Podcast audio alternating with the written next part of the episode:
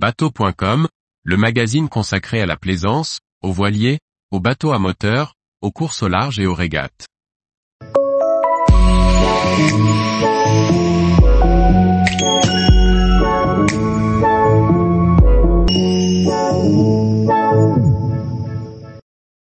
Des bodyboards biodégradables à base de champignons. Par Briag Merlet. La Magical Mushroom Company veut produire des bodyboards à partir de champignons et de restes de chanvre.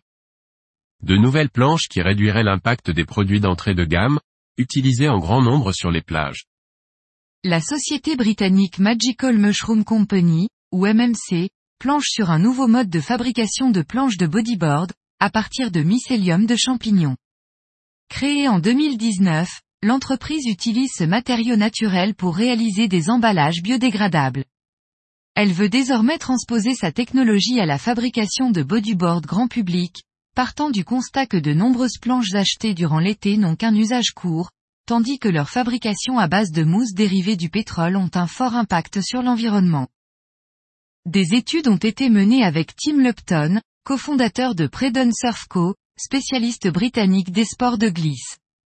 Le matériau, constitué à partir de coproduits agricoles, principalement de chanvre, est lié à l'aide du mycélium de champignons, dont la chitine est un polymère naturel faisant office de colle, naturellement résistant à l'eau et au feu.